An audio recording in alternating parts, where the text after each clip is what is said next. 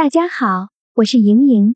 周四上午，NBA 常规赛继续展开激斗，其中快艇将坐镇主场迎战爵士。凭借末节的稳扎稳打，快船上仗常规赛立刻热火。此役过后，球队收获常规赛四连胜。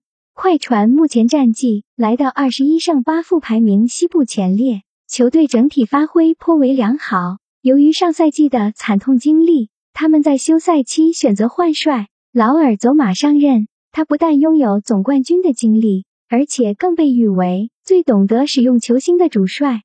常规赛战绩其实对于快船而言并不重要，毕竟以他们目前阵容的实力，进入季后赛还是绰绰有余。能够在常规赛演练更多战术，悟出更多攻防手段，才是球队的最大目标。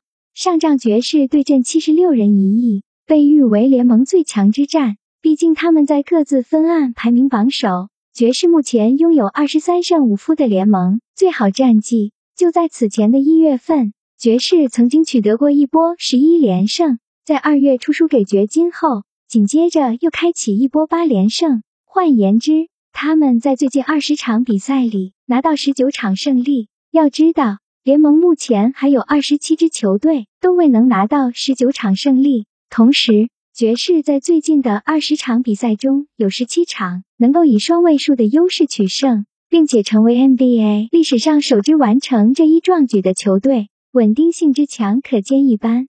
盈盈推介爵士负三点五。另一场欧联格拉纳达对阵那不勒斯的推文将发布在我的公号上，求点赞，求转发，求关注。